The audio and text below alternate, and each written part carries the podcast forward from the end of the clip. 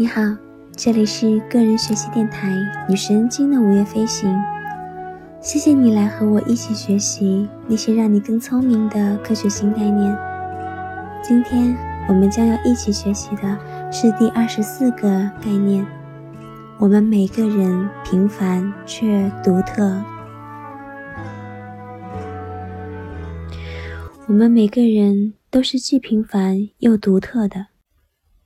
每个人的生命就像生产线上的产品一样，产生于一个受精卵，养育于一个子宫，有着一样的生命历程以及必然死亡的最终结局。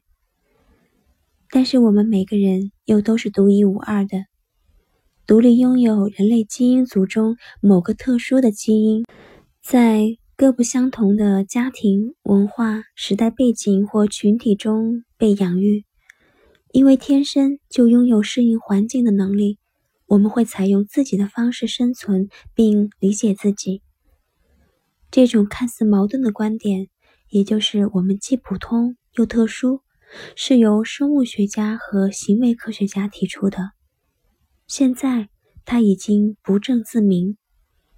但我们仍有必要将它作为一种认知工具，因为它意义非凡。意识到我们与他人的共同之处，能让我们富有同情、谦虚、尊重和慷慨之心；而了解我们的独一无二，则能让我们自信、上进、创新，并获得成功。这种辩证的观点也会拓展。丰富我们的日常生活经验，它让我们能同时享受平凡带来的自在之感和独特带来的兴奋之情。